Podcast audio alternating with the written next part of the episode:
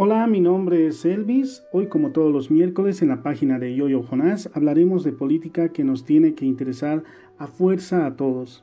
La semana pasada tuvimos una breve introducción del pensamiento de Aristóteles. Hoy un tema nuevo, pero que sigue de la mano del anterior.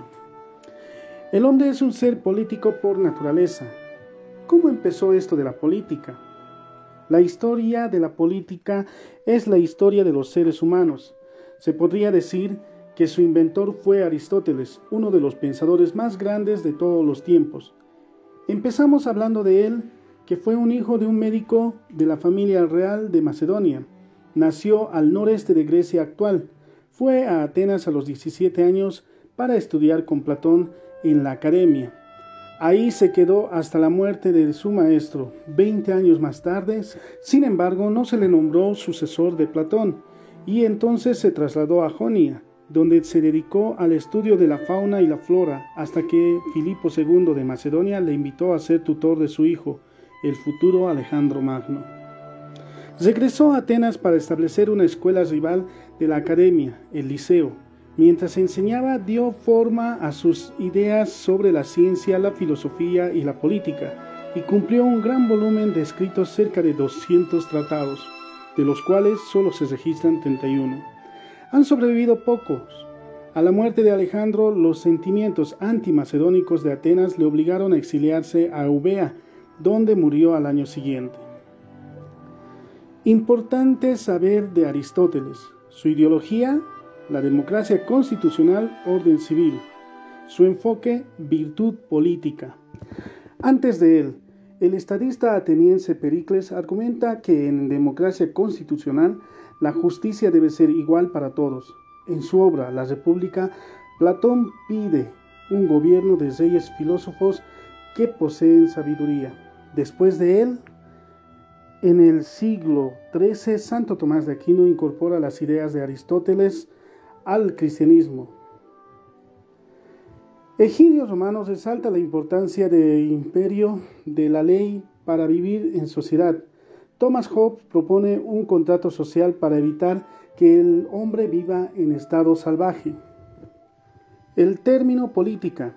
La política del griego politicus es la actividad humana que tiende a gobernar o dirigir la acción del Estado en beneficio de la sociedad y el proceso y la actividad orientada ideológicamente a la toma de decisiones de un grupo para la consecución de unos objetivos.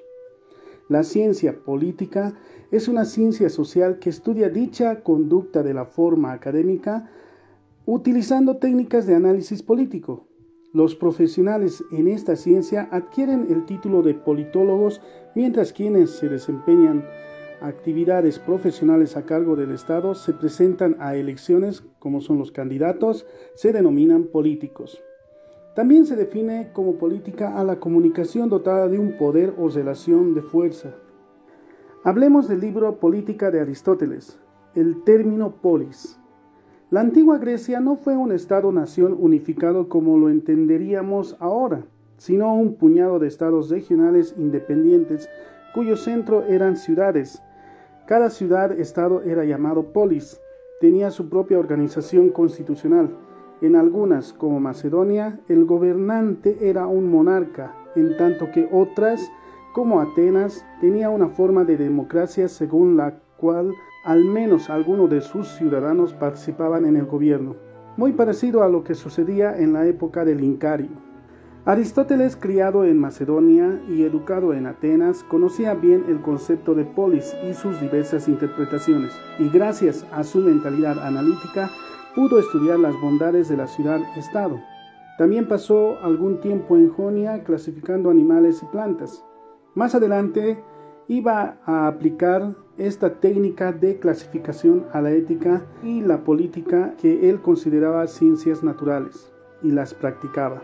A diferencia de su mentor Platón, Aristóteles creía que los conocimientos se adquirían por observación y no por razonamientos intelectuales, y que la ciencia política debía basarse en datos empíricos organizados de la misma forma en el mundo natural.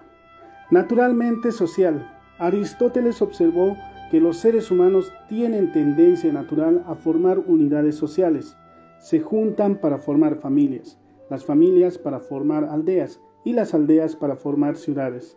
Así como hay animales, las abejas o el ganado, que se distinguen por formar colonias o rebaños, los humanos son sociables por naturaleza, así como podríamos haber definido a un lobo como un animal de manada.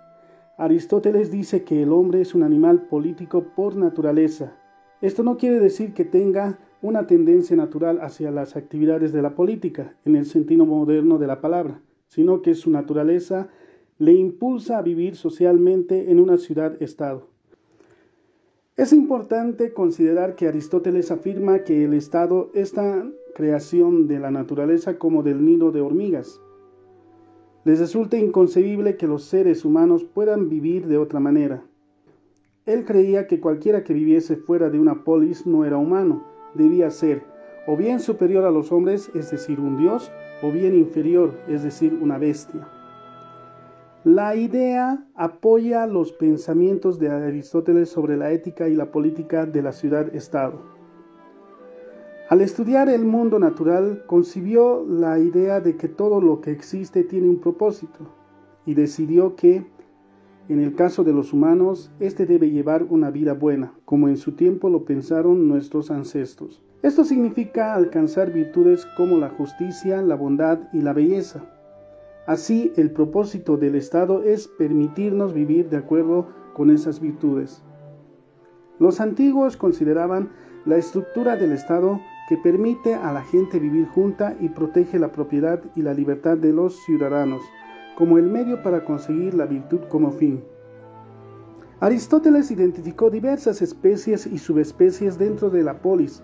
Dijo que lo que distingue al hombre de los demás animales es su capacidad innata de razonar y de hablar, lo cual le confiere capacidades únicas de formar grupos sociales y establecer comunidades y asociaciones.